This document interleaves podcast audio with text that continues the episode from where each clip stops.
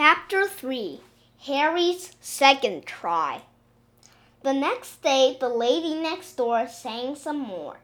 Harry's ears hurt more than ever. He went for a walk. After he had walked for a long time, he heard a wonderful sound. Oompa, oompa, oompa, oompa. It was low and lovely.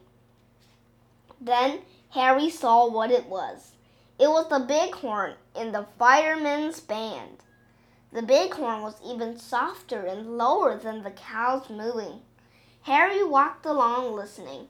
He wished the lady next door would sing like the bighorn.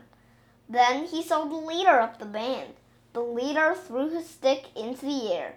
Harry watched. Suddenly he had an idea. The next time the stick went into the air, Harry caught it. Harry ran in front of the band. The leader ran after Harry, and the band ran after the leader.